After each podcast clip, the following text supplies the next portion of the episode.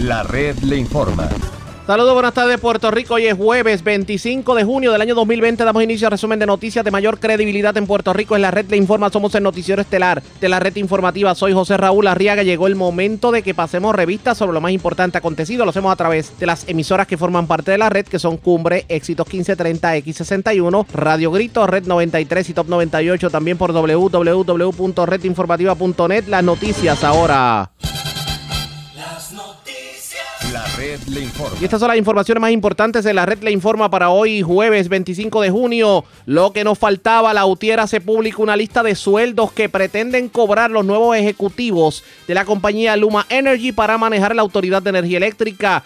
Escuche bien, el menos que cobrará se meterá al bolsillo la friolera de 325 dólares la hora. Y les tendremos que pagar inclusive hasta la comida y el hotel. Los detalles en breve. Indignación ciudadana ante informes que apuntan a que empleados del Departamento del Trabajo estaban cobrando a la gente por debajo de la mesa para ayudarlos con el desempleo. Sobre el particular, la comisionada residente advierte que eso es un delito federal. Y el representante Yogi Navarro investigará el asunto se desahoga con la red informativa de Puerto Rico. La senadora Evelyn Vázquez y asegura que a pesar de que ha sido fuertemente atacada, buscará su escaño por acumulación.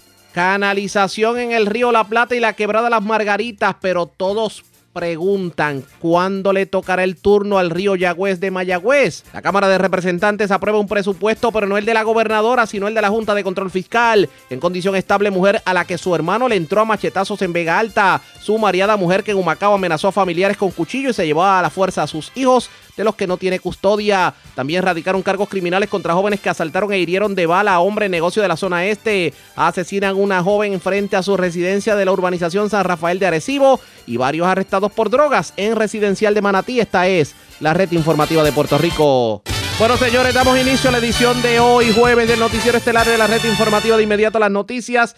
Esto le para los pelos a cualquiera. Hoy la Unión de Trabajadores de la Industria Eléctrica y Riego Lautier hizo público un documento donde presenta los sueldos que van a cobrar los principales ejecutivos de la privatizadora que pretende manejar la transmisión y distribución en la Autoridad de Energía Eléctrica. El menos que va a cobrar va a cobrar 325 dólares la hora. No solo eso, que le vamos a pagar hasta la comida, las demandas. Yo lo tengo en línea telefónica. Vamos a hablar con Jaramillo sobre el particular. Saludos, buenas tardes, bienvenido a la red informativa. Buenas tardes, Arriaga, y buenas tardes a todos eh, Radio Escucha de Radio Informativa. Gracias por compartir con nosotros. Esto que vimos es escandaloso. O sea, 325 dólares la hora, 400 dólares la hora. ¿Cuánto nos va a costar la privatización de la Autoridad de Energía Eléctrica? Mira, Arriaga, y nosotros nos vamos a encargar de ir explicándole al país el contrato, poco a poco, para que el país vea lo que la gobernadora eh, está a punto de firmar. Y es que no lo ha firmado todavía, esperamos y aspiramos que no lo firme. O sea, estamos yendo de lo que el país, la, la, lo que la oportunidad que no tuvo el país de discutir esto ampliamente, antes que se publicara y antes que se firmara por la alianza público-privada, nosotros vamos a encargar de que el país vea detalladamente, y esto es poco, arriba, esto es poco, lo que nosotros estamos desmenuzando de ese contrato. Eso, el gobierno de Puerto Rico lo que hizo literalmente es decirle a esta compañía, dime qué tú quieres y yo te lo voy a ceder. Eso fue lo que hizo. Porque todas las cláusulas van en contra del pueblo de Puerto Rico. Estos señores no van a pagar ni un centavo. Cuando te digo literalmente ni un centavo, te estoy diciendo en todo el sentido de la palabra. Ayer el Nuevo Día publicó, miren, muy interesante, el Nuevo Día publicó dos cosas importantes. Dijo, una periodista muy seria y muy reconocida en Isabel. Luma no va a invertir ni un centavo. Por cierto, lo publiqué en mi Twitter. Y segundo, dijo, Luma dice que los apagones se van a acabar en dos o tres años. Entonces, ¿para qué lo traímos? ¿Sabes para qué lo traímos, verdad? ¿Para qué lo trajeron? Para tumbarnos los 18 mil millones que va a llegar en fondos federales, ese es el esquema. Y vamos a estar explicando en mi Twitter unos videos cortos, en Twitter Live, cómo desde la falta de transparencia, poco a poco hasta el contrato en detalle. Te voy a adelantar algo para que veas. Cuéntame. En los gastos operacionales van a ser reembolsados totalmente, escucha la palabra, totalmente con mayúsculas en todas las letras, por, el, por, por, por la Autoridad Energética a Luma. Y en los gastos operacionales, que son 22 ítems, que vamos a estar en algún momento explicando sobre el país, incluye hasta los impuestos que Luma tenía que pagar al pueblo de Puerto Rico, se los vamos a reembolsar. Pero entonces cuál es el cuál es el negocio? O sea, el priva le estamos le estamos regalando el dinero al privatizador. Lo único que falta es que le paguemos también la comida y el hotel. Pues lo estamos pagando también. También. Mira, si lo demandan, el gobierno, el PREPA responde. Los asesores en ingeniería, en tecnología legales que necesita, le estoy leyendo por encima, son 22, yo lo invito, lo que pasa es que el contrato no recoge esto, lo recoge los amigos. O sea, cuando tú vas a los amigos, es escandaloso donde te dice que igual es por encima para que el país pueda entender esto. Se le reembolsará salario, sueldo, bonos, contribuciones de empleados, escucha esto, contribuciones de empleados a planes, a planes de pensión. Entonces, lo que yo pago en mi plan de pensión, que sale de mi cheque, en este caso a los empleados de Numa, se lo vamos a pagar nosotros. Eh, el remedio es peor que la enfermedad definitivamente. Y... Costos incurridos por CERCO, CERCO es la subsidiaria de, de, de Luma, para que estés claro. Cuando tú escuchas CERCO, se llama Service Company. Es una subsidiaria de Luma, porque esta gente montaron un andamiaje corporativo espectacular. Esto no es nuevo, esto, esto se viene cocinando desde hace tiempo, por lo que vemos. Dice, prestación de los servicios de operación y gerencia, incluidos los costos de todos los empleados subcontratados, lo que, lo que ellos subcontraten, y en comisión de servicios, todos los bienes y servicios serán reembolsados. Eh, millajes, oficina, franqueo, alquiler, comunicaciones de viajes, servicios públicos, todo. Tres, costos relacionados a las mejoras capitales. Si ellos invierten de su bolsillo, y teóricamente, algo, nosotros lo devolvemos. Costos incurridos respecto a servicios profesionales, incluidos servicios legales de ingeniería, contable, financiero, de auditoría, tecnología, nosotros, nosotros se lo reembolsamos. Costos incurridos con respecto a la seguridad de los activos físicos, a los cuales seguridad, todos nosotros se lo reembolsamos. Reclamaciones, demandas, litigios, pérdidas por multas, sanciones, costos y gastos en juicio, gravamen, acuerdos, apelaciones, desembolsos, nosotros lo vamos a pagar. Yo quiero un negocio así. Costos relacionados con eventos de interrupción. Escúchate esto, este es el item 7. Costos relacionados con eventos de interrupción. Lo vamos a pagar. O sea, que, o sea que si se va la luz, si hay un problema en la distribución, que se supone que ellos son los responsables, ahora nos va a costar del dinero de nosotros. Así dice ahí. ¿Y a qué rayo vinieron? Eh, cualquier impuesto relacionado con los activos o ingresos del propietario, cualquier impuesto, lo vamos a pagar nosotros. Yo, yo estoy... Y, nada más te 10 de los 22. Yo estoy perdido porque es que cuál es el negocio entonces. Digo, para obviamente para el privatizador es un negociazo, pero ¿cuál es el beneficio del pueblo si ni, si ni siquiera eh, se va a estar, digamos, abaratando costos? y el management, como quien dice, va a estar entre ellos, entre comillas, porque ellos van a manejar la, distribución, pero sin responsabilidades. Mira el 11. Cualquier impuesto especial municipal de construcción relacionado con el trabajo de construcción, lo vamos a pagar nosotros. Y esto, hay, hay algo que yo también tengo que cuestionar y usted me, corregirá. Hablamos con Ángel Figueroa Jaramillo, el presidente de la UTIER esto la Junta de Control Fiscal lo avaló, la, propia Junta que estaba llorando porque los municipios le estaban dejando de pagar al gobierno central, ahora está avalando que el gobierno central le paga a los municipios los impuestos que tiene que pagar un privatizador. Es que la Junta de Control Fiscal nunca le importa los intereses del pueblo. En este caso, y está en la última oración del comunicado que la Junta emitió avalando este acuerdo, comunicado de prensa me refiero, busquen la última oración, dice que esto le va a permitir ir al proceso de título 3 y para que la jueza lo resuelva. O sea que en otras palabras, esto le va a permitir que la jueza nos apruebe otro cargo para pagar a los bonistas, que es lo que ellos vinieron a cobrar para los bonistas. Esto no pinta bien definitivamente. Pero esto lo podemos detener, gente, no pierdan la fe. ¿Cómo? ¿Cómo lo detenemos?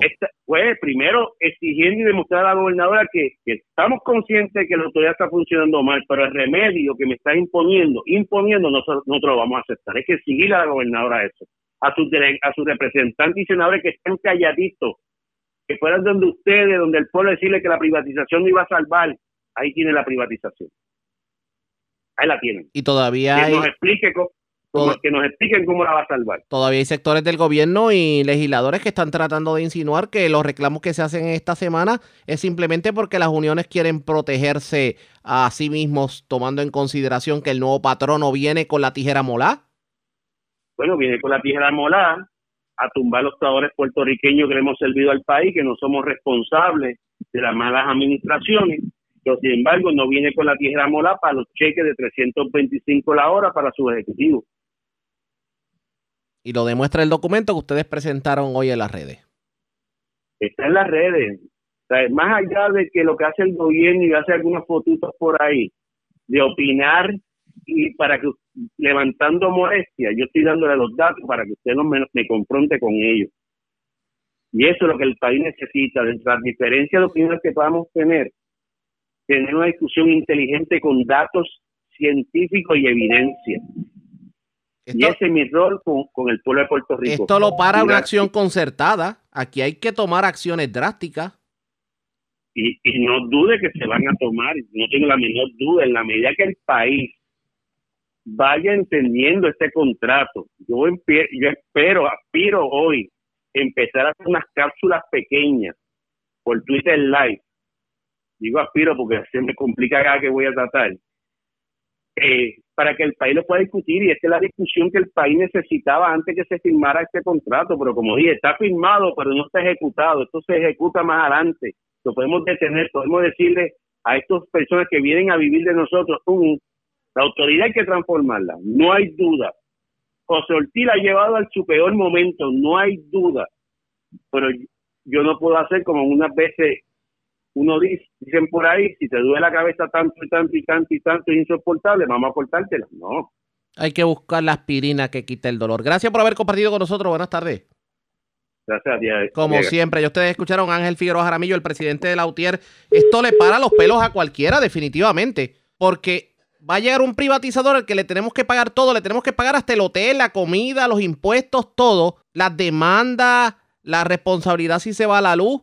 Y ahora resulta que los ejecutivos van a cobrar como mínimo 325 dólares la hora. Vamos a ver qué tiene que decir el gobierno sobre esto. Ustedes pendientes a la red informativa. Presentamos las condiciones del tiempo para hoy. Y era de esperarse que íbamos a hablar en estos momentos de las condiciones del tiempo, porque está lloviendo para varios sectores de Puerto Rico y era la onda tropical que se había anunciado en estos días. Esta lluvia va a continuar en el transcurso de la tarde-noche. Se espera que mañana eh, experimentemos lluvia similar debido al paso de esta onda tropical.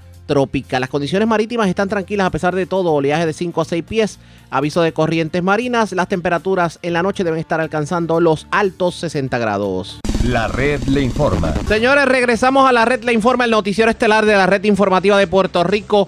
Gracias por compartir con nosotros. Usted sabe lo que es que usted tenga que pedir una ayuda en una agencia de gobierno, pero tenga que pagar porque le brinden la ayuda. Pues eso es lo que hemos estado discutiendo en todos estos días. De hecho, sobre todo cuando varios programas de televisión pues sacaron a la luz pública el hecho de que hay empleados del Departamento del Trabajo cobrando para borrar puntos controvertibles. Y eso como que ha llenado de indignación a muchos ciudadanos, sobre todo con tanta necesidad que hay en la calle a raíz del coronavirus. La primera en reaccionar sobre el tema lo fue la comisionada residente Jennifer González y esto fue lo que dijo. Eso, eso es un delito federal.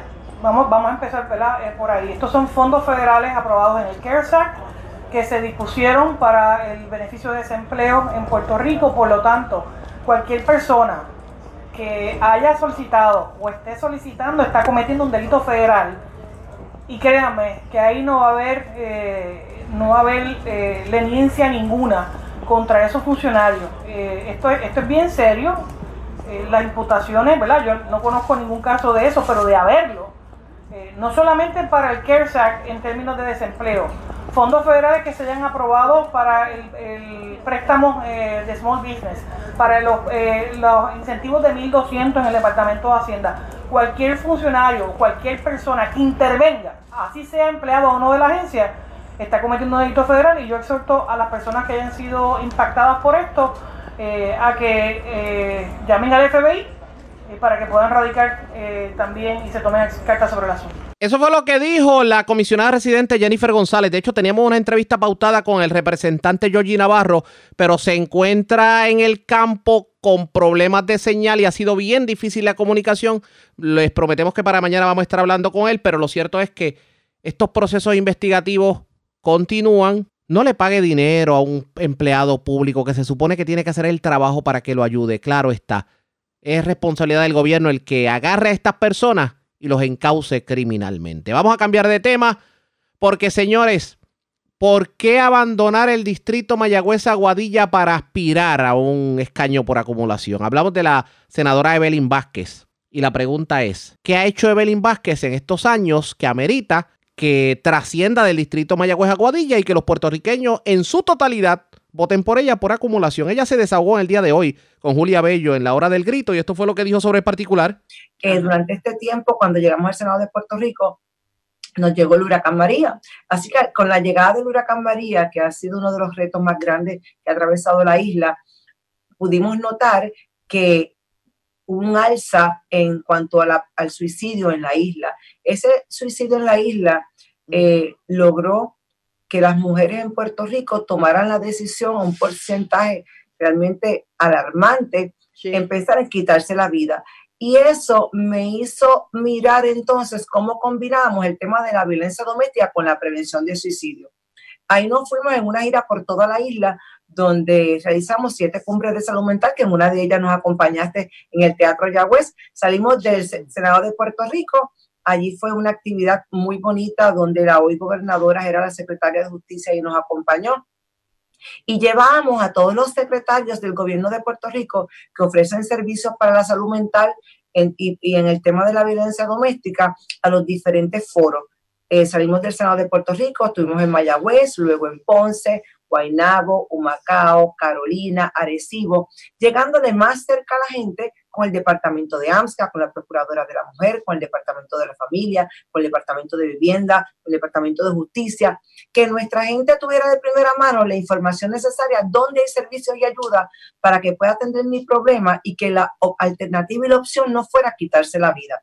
Logramos bajar esa tasa de suicidio en, el, pueblo de Puerto Rico y realmente pues muy satisfecha con todos esos grandes adelantos. Pero ¿qué pasó? Nos llegaron los terremotos. Así que cuando llegaron los terremotos, la cosa comenzó a complicarse. Y ahí notamos, Julia, que eran los jóvenes los que se querían quitar la vida. Así que ya habíamos trabajado el tema, habíamos adelantado y logrado unir el tema de la violencia doméstica con la prevención del suicidio. Las estadísticas las bajamos y logramos legislación exitosa pero entonces son los jóvenes los que se quieren quitar la vida porque no podían manejar emocionalmente el tema de la, la, la violencia que teníamos en la casa, la violencia doméstica, las pérdidas del huracán María y le sumamos los terremotos. Entonces, creé el grupo de jóvenes salvando vidas. Este grupo de jóvenes salvando vidas lo preparamos con las 150 escuelas superiores de todo Puerto Rico. Estos jóvenes, estos 5.000 jóvenes, los preparamos cómo ellos pueden erradicar la violencia doméstica, la depresión, el suicidio, el bullying, la trata humana y la droga. Y los graduamos la semana pasada a 5.000 jóvenes con mejores herramientas, listos para enfrentar el mundo de la adultez y para que tengamos 5.000 familias cuando ellos se casen libres de perturbaciones. Así que fue un gran reto que nació desde las cumbres de salud mental y los terremotos, porque al yo visitar toda la isla me di cuenta de las necesidades que habían que no se estaban trabajando. Y en ese esfuerzo, pues unimos de igual manera Departamento de Educación, ahí se unió eh, AMSCA, la Procuradora de la Mujer, eh, el Departamento de Justicia, comunidades especiales, eh, recreación y deportes, y a través de unas dinámicas de terapias porque le dimos terapia, y conseguimos que en, el pueblo de Sidra, en la escuela Ruth Evelyn, eh, logramos eh, allí trabajar con 14 jóvenes que habían intentado suicidarse. En una sola escuela, 14 jóvenes pensaron quitarse la vida. Los trabajamos y, los ayudamos. Así que eh, fue un, un, gran esfuerzo que nos dio grandes frutos. La gobernadora estará firmando entre el día de hoy y mañana un proyecto de mi autoría donde todos los eh, policías municipales de la isla serán capacitados en el tema de la violencia doméstica eh, a través de la oficina de la Procuradora de la Mujer. Eso es sumamente importante porque el policía municipal es el que tiene esa primera llamada. Eh, también recientemente, hace menos de un mes, la gobernadora también firmó otro proyecto de mi autoría, se llama el 000. Si te llegó la hora cero, llama a la oficina de la Procuradora de la Mujer. Muchas veces cuando tú estás en una situación, eh, ¿verdad?, de, tanto peligro, es difícil uno recordar un número complejo de ocho dígitos. Pues yo creé la línea 000, que la mujer llama o el hombre, si es el hombre que está en el peligro, llama inmediatamente, su llamada es rastreada. Si la persona cuelga, se llega hasta el hogar, se le da la atención, la ayuda necesaria. Y son cosas importantes que tenemos que mirarla en un contexto general. Eso fue lo que dijo Evelyn Vázquez de su obra de gobierno. La pregunta es, los ataques de, de los que ha sido ella víctima, eh, recordamos aquello del galeón, el tubo, etcétera, etcétera, ¿le ayudan en algo a la campaña política? Esto contestó en, en, a preguntas de Julia Bello. Tenemos que empoderarlas para que, para que la rueda pueda funcionar yo le voy a hacer una pregunta. Esa pasión que usted tiene por defender a la mujer que ha sido eh, maltratada, que ha tenido violencia doméstica o que ha sido eh, este, violentada no solamente por el esposo que está en la casa, sino por alguna persona. ¿Es porque usted ha tenido alguna experiencia personal de que usted se ha sentido en un momento dado de que alguien ha querido violentar y hacer, hacerla sentir mal? Mira, gracias a Dios, ¿verdad? No he vivido esa experiencia en cuanto a mi relación de familia, de pareja, de esposa, de, la familia, que gracias a Dios tengo una familia eh, de, mucho respeto, donde nos enseñaron a amarnos y a respetarnos. Eh, pero sí tengo que decirte que para la mujer es muy difícil entrar en el mundo político, en el ruedo político. Es víctima, yo he sido víctima de muchas agresiones públicas. Esto en algunos medios que ya el país los ha visto. Eh, también la mujer es perseguida porque cuando hay, uno quiere que algo ocurra y ocurra bien, tiene que ponerlo en manos de una mujer. Y eso no le gusta a muchos hombres que no les gustan trabajar. Entonces ahí es donde viene el problema. Hay muchos hombres que están en el ruedo político que no trabajan como uno. Mira, a mí me han dicho en muchas ocasiones, compañeros, pero ¿por qué te pones a hacer eso? ¿Por qué tú te vas eh, durante los terremotos a repartir tanta comida? Nos obligas a nosotros a salir. En el huracán María fuiste la más que trabajaste. Nos estás obligando, nosotros no tenemos tus recursos. Yo decía, bueno, si es que lo que tienes es que llamar. Yo llamé, por ejemplo, eh, a Félix del Caribe, por decirte uno, me trajo vagones de agua a Puerto Rico y yo los regalé. Es cuestión de tener voluntad, de uno sentarse a llamar todas las actividades que yo hago. El Senado no invierte un centavo. Yo llamo a las diferentes agencias de Puerto Rico, llamo a la empresa privada, ellos ponen su dinero, gracias a Dios, ¿verdad? Yo vengo de un mundo de la publicidad, de que conozco cómo manejar las ayudas, pero es cuestión de voluntad y de uno organizarse. Uno no puede tener una mentalidad de que un legislador es solamente para ir al Capitolio, hacer leyes y atender público, porque tú tienes, hay tanta necesidad. Eh, y tengo que decirte que eh, a mí sí me apasiona defender a la mujer porque no me gustan los abusos y los atropellos contra la mujer. Yo soy una mujer fuerte, no te puedo negar que hay veces que uno se pregunta, ¿valdrá la pena continuar haciendo lo que estoy haciendo, eh, restándole tanto tiempo a mi familia, recibiendo muchas veces persecución? Pero cuando tengo la satisfacción, como me pasó el lunes, de llegar y poder regalar una casa, una persona que si yo no llego, no lo hubiese tenido desde el huracán María, digo, sí, podemos continuar, vale la pena el servicio público y quiero continuar sirviendo a Puerto Rico. Y no es secreto a voces de que Evelyn Vázquez está apoyando a Wanda Vázquez para la gobernación, sobre todo cuando fue Evelyn Vázquez quien defendió a Wanda Vázquez cuando pretendían cerrar la oficina de la Procuradora de la Mujer y era Wanda Vázquez la Procuradora. Esto dijo Evelyn Vázquez. Eso es así. Y, ah, le voy a hacer una pregunta. Tenemos ahí también una, una candidatura a la gobernación eh, Wanda Vázquez versus Pierluisi, su voto? Eh, yo conozco a Wanda Vázquez desde que fue procuradora de la mujer. Yo hice, yo fui quien pasé su nombramiento. Eh, luego como secretaria de justicia trabajamos intensamente todos los proyectos que hemos hablado. Y cuando el cuadrino pasado, Alejandro García Padilla quería cerrar la oficina de la procuradora de la mujer, donde Wanda Vázquez era la, procuradora, yo hice una campaña activa por los medios y logré que no la cerraran. Así que yo conozco de la calidad de servicio de Wanda Vázquez, de su integridad y de, su amor y pasión por lo que hace, que es, es, por lo mismo que yo trabajo. Así que sin restarle ningún mérito al licenciado Pedro Pierluisa, quien también conozco, ¿verdad? Eh, yo, mi apoyo es para Wanda Vázquez porque la conozco, puedo dar fe del amor que tiene por el servicio público, por las causas nobles, por la gente que no tiene dinero. Y a mí me interesa que Puerto Rico tenga un gobernador que venga de la clase pobre, que sea humilde, que sepa lo que es tener 20 dólares en el bolsillo y decidir si echo gasolina, compro medicinas o compro pan y leche a casa, porque ese es el porciento más grande de personas que tenemos en la isla. Por eso yo respaldo a Wanda Vázquez, lo hice, fui la primera senadora que la respaldó, la estoy respaldando, estoy orgullosa de cómo se ha manejado la pandemia en la isla y todo lo que nos ha pasado nos tocó. Eh, huracán María, nosotros nos tocó ese verano que no podemos olvidar, nos tocó los terremotos, ahora la, la pandemia, así que ha sido unos retos inmensos que yo creo que ningún gobierno ha pasado en la historia del país y, y lo hemos hecho, ¿verdad? Siempre hay espacio para mejorar, pero lo hemos hecho bien. Expresiones de Evelyn Vázquez. La pregunta es, ¿contará Evelyn Vázquez con el apoyo de los nuevos progresistas tal y como ocurrió en el distrito Mayagüez Aguadilla, tomando en consideración que ahora estamos hablando de un escaño por acumulación?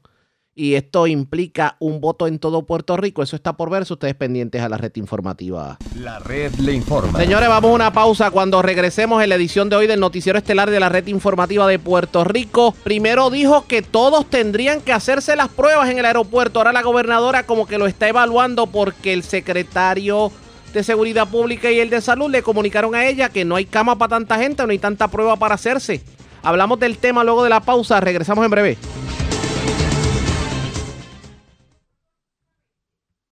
La red le informa.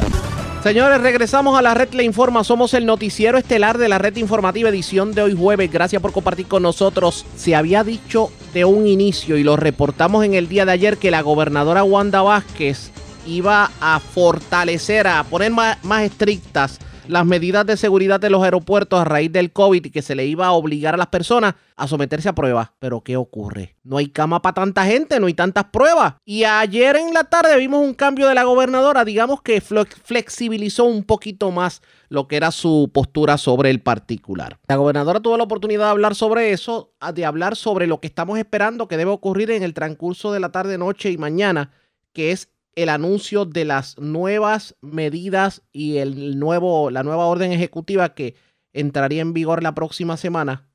¿Qué cambiará, qué no cambiará? Y sobre todo, claro, las preocupaciones sobre las clases en las escuelas públicas, los colegios privados, etcétera, etcétera. ¿Qué dijo la gobernadora sobre el particular? Vamos a escuchar. Tiene Wonder Woman en, en, la bandana. Quería saber si usted es una Wonder Woman, ¿verdad? Identificarse. Y también quería saber eh, cuándo se va a especificar eh, cómo se va a trabajar con lo, las escuelas y los colegios privados, porque los padres también están muy inquietos en términos de si va a ser clases presenciales o virtuales. Con relación a lo de Wonder Woman, yo creo que todas las mujeres somos Wonder Woman. Y aquí lo que significa más bien es la W del nombre de Wanda, así que lo incluimos por esa razón y fue un obsequio que me hicieron y con mucho cariño lo puse mi mascarilla.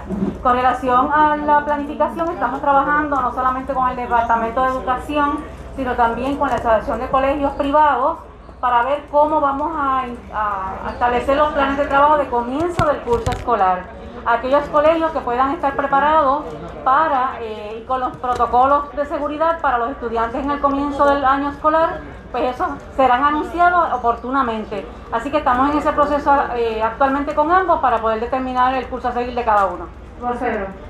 Sí, eh, gobernadora, sobre el asunto del desempleo, eliminaron las filas, pero no han resuelto el problema. Quisiéramos saber si ustedes identificaron a qué le pueden atribuir el disparate aquel de enviar los cheques a la misma dirección. Y eh, sobre el asunto de los aeropuertos, Guardia Nacional ha dicho que no va a tener esa cantidad de pruebas. Eh, Salud ha expresado preocupación con el tiempo que dura ver la vigencia de una prueba molecular. Si nos puede abundar sobre eso. Bueno, con relación a lo del aeropuerto, son alternativas que se están evaluando eh, para ellas también se está considerando la opinión del Task Force médico, de los médicos, del secretario de salud y de igual manera de la disponibilidad de, los, de las pruebas. Lo importante es que nosotros teniendo conocimiento de los brotes que hay, tanto en la Florida como en otros estados, como en República Dominicana, nosotros tenemos que tomar las medidas a nivel del aeropuerto internacional y todos aquellos eh, áreas de acceso, como son los diferentes aeropuertos, para que nosotros podamos proteger a la población. Así que aquellas medidas que sean necesarias serán notificadas en la próxima orden ejecutiva que se está preparando. Eh, si se va a requerir alguna prueba antes de venir a Puerto Rico, ya eso ha sido evaluado, de hecho ha sido hasta favorecido por muchos de los sectores económicos, así que yo lo que espero es tan pronto reciba las recomendaciones de todos estos sectores económicos, lo vamos a notificar. Con relación a lo del Departamento del Trabajo, eh, le puedo decir que el secretario Carlos Rivera está trabajando arduamente y gracias a ese trabajo efectivo ya no vemos las filas para que los ciudadanos puedan reclamar sus derechos. Recuerden que cada semana es una reclamación nueva que hacen todas las personas que están desempleadas. No necesariamente son personas nuevas que están solicitando el beneficio, sino que son personas que cada semana que permanecen desempleadas lo están solicitando. Yo creo que se ha hecho un gran adelanto. Estamos cerca de los 500 millones de dólares en términos del PUA nada más que se haya eh, desembolsado a este momento y cada ciudadano que tenga derecho a reclamar esta ayuda va a tener la oportunidad de recibir su cheque. Así que eh, actualmente se está trabajando un programa que lo vamos a notificar más adelante en unión al Departamento de Hacienda para que esa reclamación sea automatizada, que utilicemos la tecnología para ayudar a nuestros ciudadanos a recibir esa ayuda lo antes posible. Sobre la misma, sobre la dirección de la misma, si ustedes identificaron ya que se debió eso y, cómo resolverlo. Sí, el secretario ya lo identificó y él notificará cómo resolverlo.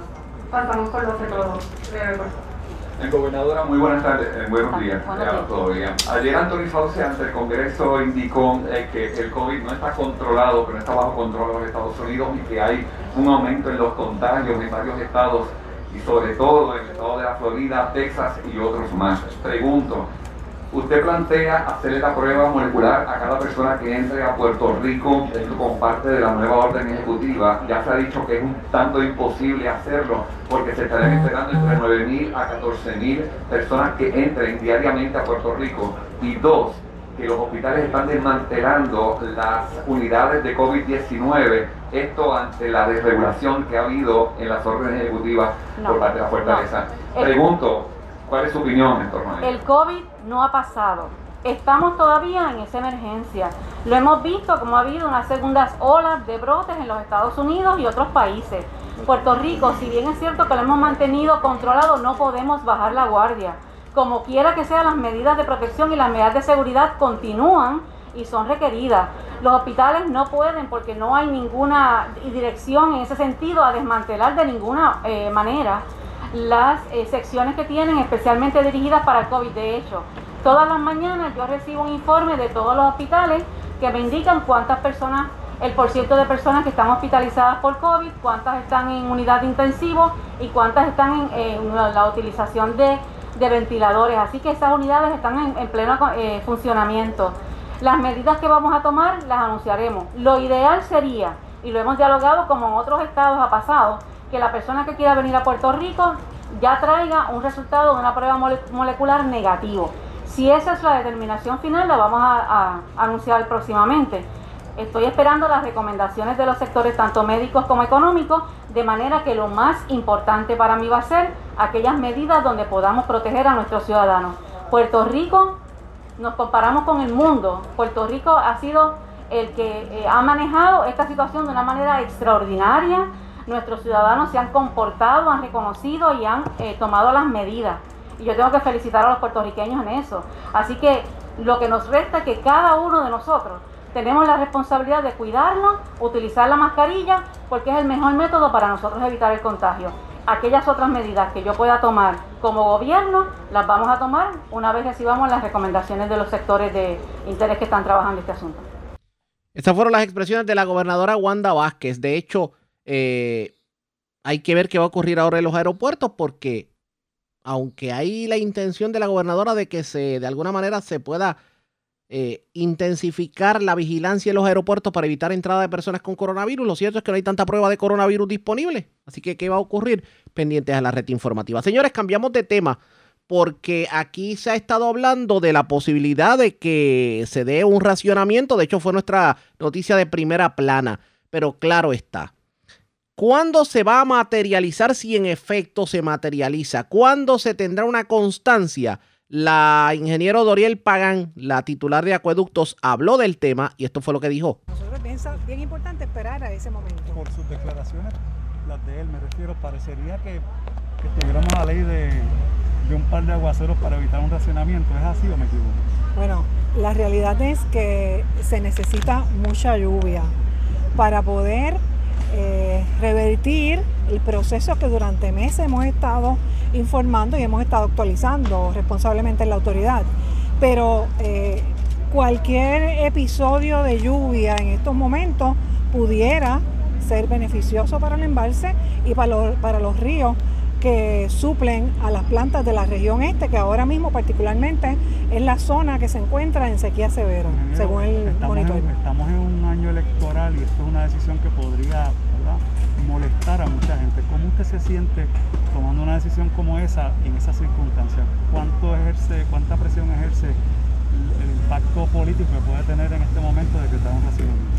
Bueno, yo el tema político no, no voy a entrar en él, yo simple, simplemente me voy a referir al trabajo operacional que ha estado haciendo la autoridad. Llevamos tres meses todos los días actualizando todas las condiciones de la autoridad precisamente porque queremos que nuestros clientes sepan al detalle lo que está ocurriendo. Y no solamente eso, sino que tenemos los datos científicos. El último informe del monitor de sequía indicó que la sequía severa aumentó de un 14 a un 25%. O sea que, o sea que vemos... La decisión no estará sujeta a esas consideraciones es que eh, como hemos estado haciendo ya en la zona este, tenemos cuatro plantas ya que hemos tenido que tomar la decisión de comenzar los planes de interrupción de servicio porque la demanda, la entrada de agua es menor a la demanda que tenemos de nuestros clientes y responsablemente también para ser equitativos y que todos eh, los clientes sepan el periodo de tiempo con el que van a contar el, con el agua y puedan hacer ¿verdad? sus preparativos, pues lo hemos hecho de,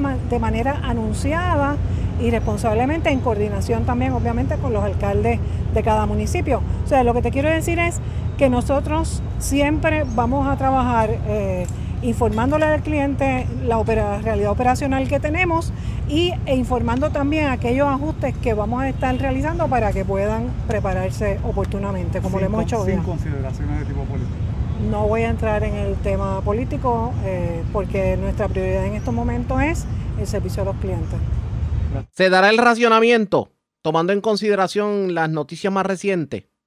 De hecho, en la segunda hora de programación le vamos a decir a ustedes qué concluyó el monitor de sequía y qué municipios están bajo sequía anómala, anómala por ustedes pendientes a la red informativa de Puerto Rico. Todo el mundo está pendiente de lo que puede ocurrir con el agua. Esperemos que las lluvias que se han estado reportando y se van a reportar nos puedan ayudar un poquito en cuanto a la situación. La red le informa. A la pausa, cuando regresemos, las noticias del ámbito policíaco más importantes acontecidas, entre las que tenemos que destacar en condición estable una mujer a la que su hermano le entró a machetazos. Esto ocurrió en Vega Baja. Sumariada, otra mujer que en Humacao amenazó a familiares con un cuchillo y se llevó a la fuerza a sus hijos de los que no tenía custodia. También asesinaron a una joven frente a su residencia de la urbanización San Rafael de Arecibo y se erradicaron cargos criminales contra jóvenes que asaltaron e hirieron de bala a un hombre en un negocio de la zona este de Puerto Rico. A la pausa, regresamos con más.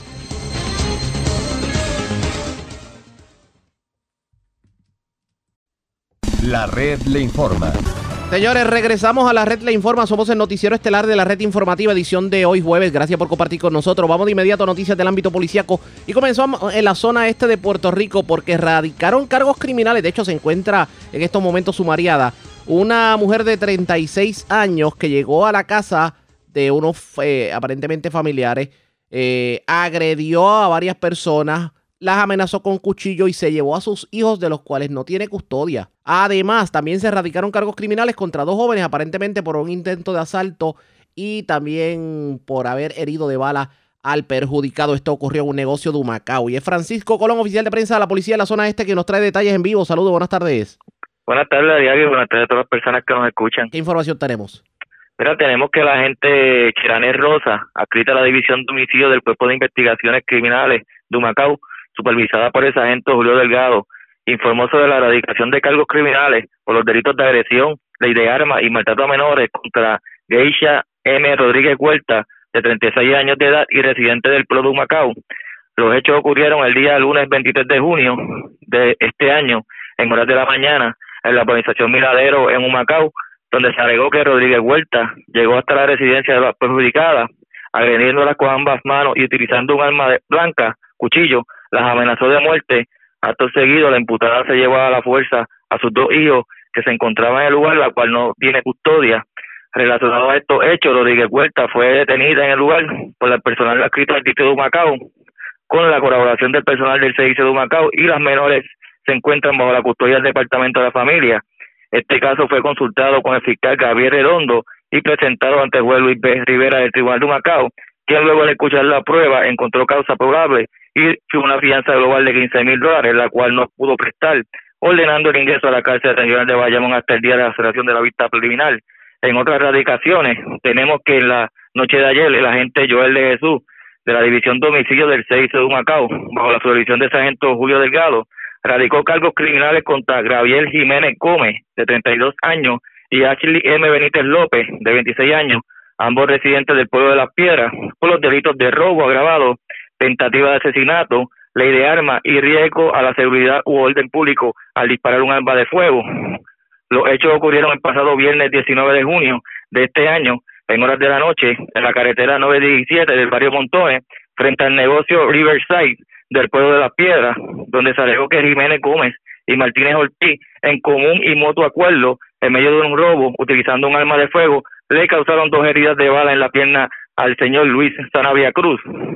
Relacionado con estos hechos, el perjudicado de 48 años de edad, a quien los imputados lo despojaron de su cartera, prenda y dinero en efectivo, requirió ser atendido por paramédicos en el lugar y trasladado a la ambulancia en condición estable al Centro Médico de Río Piedra por las heridas recibidas. El caso fue consultado con la fiscal Ana Garcet, quien presentó la prueba ante el juez Juan Severa del Tribunal de Humacao, quien luego de escuchar la prueba encontró causa probable para arresto para ambos, imponiendo una fianza global de 2 millones de dólares, la cual no pudieron prestar, ordenando su ingreso a la cárcel de Bayamón hasta el día de la celebración de la vista preliminar. Gracias por la información. Buenas tardes. Buenas tardes. Gracias. Era Francisco Colón, oficial de prensa de la policía en Humacao. De la zona este, vamos a la zona sur de Puerto Rico porque se erradicaron, bueno, se arrestó una persona a la cual se le había revocado su probatoria por violencia de género. Esto ocurrió en el sur de Puerto Rico y ese Manuel allá, el oficial de prensa de la policía en Ponce, quien nos trae detalles en vivo. Saludos, buenas tardes. Saludos, buenas tardes, compañero. ¿Qué información fecha tenemos? del- En fecha del 24 de junio, la gente de la escrita División de Arresto y Allanamiento Ponce, en conjunto de, con los oficiales de arresto especiales del Departamento de, de Corrección y Rehabilitación, realizaron el arresto de Miguel Méndez Santiago, de 38, por quien empezaba una orden de arresto por violación a la probatoria de, eh, de la, por el artículo 3.1 de la Ley 54, emitida por el juez Francisco Quiñones en el Tribunal de Ponce el 9 de junio del 2020. De la información recibida, eh, el arresto de Miguel Méndez Santiago fue realizado en la calle Ca- Capitina de la urbanización Punto Oro en Ponce, ya que violó las condiciones impuestas en dicha probatoria, hecho ocurrido el 6 de septiembre del 2018 por violación a la ley 154. Eh, la orden de arresto será diligenciada ante un magistrado del Tribunal de Ponce en el día de hoy. Gracias por la información. Buenas tardes. Saludos, buenas tardes. Gracias, era Emanuel, Emanuel Ayala, oficial de prensa de la policía en Ponce. Y de la zona sur vamos a la zona metropolitana porque en condición estable se encuentra una dama que recibió heridas de arma blanca. Le entraron a machetazos. Esto ocurrió en Vega Baja y es Mayra Ayala, oficial de prensa de la policía en la zona de Bayamón, que nos trae detalles en vivo. Saludos, buenas tardes. Sí, buenas tardes. La información que tenemos es que agentes de la División de Homicidios del CIC de Vega Baja investigan una agresión reportada a las 3 y 23 de la tarde de ayer en la calle E de la extensión Guarico en este municipio. De acuerdo a la información preliminar, alega la querellante Cinia Rivera que su hermano Jo- Jonathanael Rivera Velázquez, de 27 años, la agredió con un machete en el área de las manos luego de una discusión surgida por una ropa. La misma fue transportada al hospital Wilma Vázquez de Vega Baja, donde el doctor de turno le tomó 23 puntos de sutura, refiriéndola al centro médico de Río Piedras por daños en el ligamento en la mano izquierda. El detenido permanece en el cuartel de Vega Baja a la espera de una posible erradicación de cargos. El caso fue referido al agente Carlos Villalobos de la División de Homicidios del CIC de Vega Baja. Gracias por la información. Buenas tardes. Buenas tardes. Gracias, era Mayra Ayala, oficial de prensa de la policía en Bayamón, de la zona metropolitana a la zona norte de Puerto Rico, porque se reportó un asesinato en la urbanización San Rafael de Arecibo. También se reportaron disparos en un residencial de Arecibo y varias personas fueron arrestadas. Esto ocurrió en la zona de Manatí. Wanda Vázquez Cabrera, directora de la oficina de prensa de la policía en Arecibo, con detalles. Saludos, buenas tardes. Sí, gracias, pues buenas tardes. Pues ayer ocurrió un asesinato a eso de las 2 y 15, 2 y 16 de la tarde. Esto ocurrió en la calle San Pablo, frente a la residencia C15 de la operación San Rafael de Arecibo. Ahí la joven Alexandra Cardona Torrado, de unos 27 años de edad, se encontraba en el interior del auto Kia Soul del año 2016. La misma se encontraba frente a su residencia cuando un individuo se le acercó y le hizo un disparo. Esta resultó con una herida y donde falleció en el acto. El sospechoso se marchó en un vehículo y aún no ha sido detenido por las autoridades ni tampoco se ha entregado a la policía. El agente Alexis Camacho Soto de la División de Homicidios del FEICE de Arecibo, en conjunto con el fiscal Rafael Freites, se hicieron a cargo de la investigación. Por otra parte, hubo unos disparos en el residencial Las Mesetas anoche, eh, cuando un ciudadano alertó a la policía. Al lugar se presentó la policía de Puerto Rico, donde llegaron hasta residencial Las Mesetas y no encontraron a ningún, absolutamente, este, ni castillos, ni escena como tal, ni personas tampoco heridas. Aún todavía las autoridades están investigando relacionado a estos hechos, pero nadie ha sido detenido tampoco en este aspecto. Y por otra parte, eh, arrestaron a varias personas eh, por sustancias controladas y ley de armas. Esto ocurrió en el área de Manatí. Uno fue en el residencial Campo Alegre, perdón, en el residencial Enrique Zorrilla de Manatí. Ahí se arrestó a José Vera Echevarría, de 22 años, Luis Gabriel Maisonet Taravera, de 24, Christopher Pagan Maut, de 28 años, y Kevin Marrero, de 24. A esto se le ocupó 56 bolsas de marihuana, 23 bolsas de cocaína, 34 de, de heroína y 54 dólares en efectivo. En el residencial Brisas de Campo Alegre, ahí se arrestó a Eliezer Morales Águila, de unos 27 años de edad, a quien este se le ocupó una pistola Clot con 33 municiones y dos cargadores. En la escena también se ocuparon en el área de la escalera del mismo residencial cuatro bolsas de marihuana y 105 con 16 dólares en efectivo. Estos casos iban a ser consultados con el fiscal de turno para consultar los mismos y para la posible erradicación de los cargos correspondientes. También eh, en horas de la tarde, pues esta es la información que nosotros tenemos durante las últimas 24 horas. Gracias por la información, buenas tardes. Igual. Gracias, era Wanda Vázquez, oficial de prensa de la Policía en Arecibo, de la zona norte a la zona centro-oriental de Puerto Rico, porque hace varios días reportábamos sobre hurtos de, de, de mercancía como detergente y desinfectante en varias tiendas de Cagua. Ahora tenemos que hablar de un hurto de jabones, desodorantes y artículos personales de una farmacia en la avenida de Geto en Cagua. Así es, Vivian Polanco, oficial de prensa de la policía, quien nos trae detalles en vivo. Saludos, buenas tardes. Buenas tardes, saludos. ¿Qué información tenemos? Eh, una profesión ilegal fue reportada a las 2 y 14 de la tarde de ayer en la, en la farmacia C10 que ubica en la calle de Geto en Cagua. Según alegó eh, Odaris Orellana, que alguien se apropió de mercancía de higiene, jabones y desodorantes de la mencionada tienda. Eh, la propiedad hurtada fue valorada en 300 dólares. El agente municipal de Caguas, Kenneth Pérez, continúa con la investigación de, de, este caso. Gracias por la información. Buenas tardes. Buenas tardes. Era Vivian Polanco, oficial de prensa de la policía en la zona de Caguas. Más noticias del ámbito policíaco en nuestra segunda hora de programación. Por señoras, antes de ir a la pausa, identificar nuestra cadena de emisoras en todo Puerto Rico, vamos a noticias internacionales con la voz de América.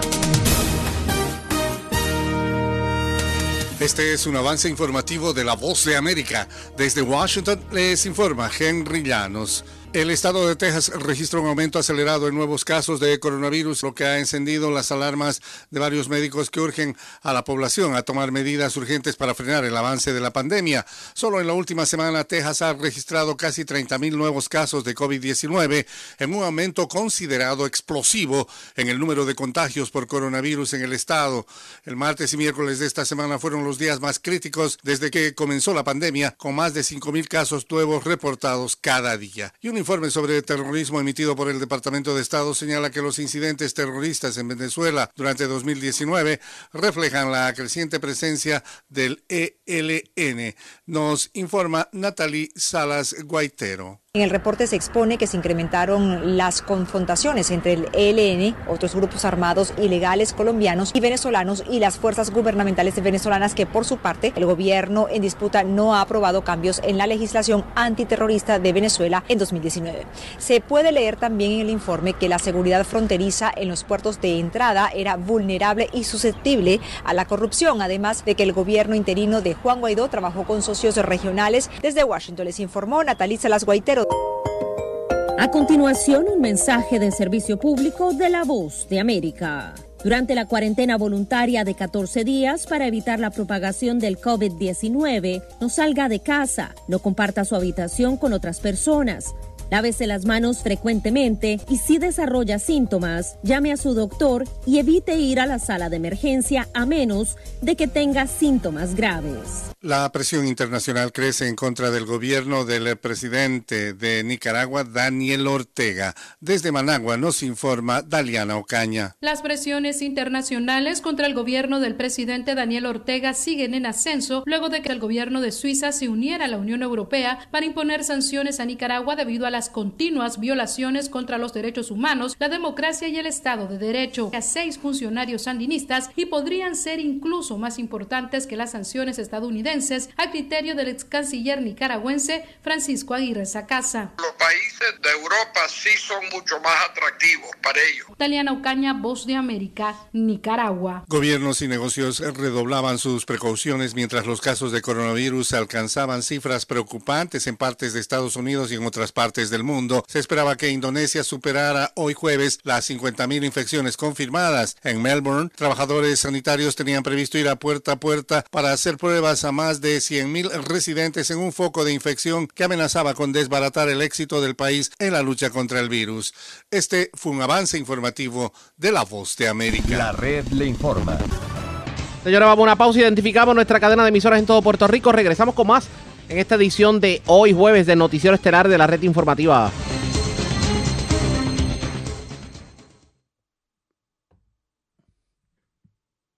La red le informa. Iniciamos nuestra segunda hora de programación. El resumen de noticias de mayor credibilidad en Puerto Rico es la red le informa. Somos el noticiero estelar de la red informativa. Vamos a continuar pasando revistas sobre lo más importante acontecido, como siempre a través de las emisoras que forman parte de la red, que son Cumbre, Éxitos 1530, X61, Radio Grito, Red 93 y Top 98, www.redinformativa.net. Señores, las noticias ahora.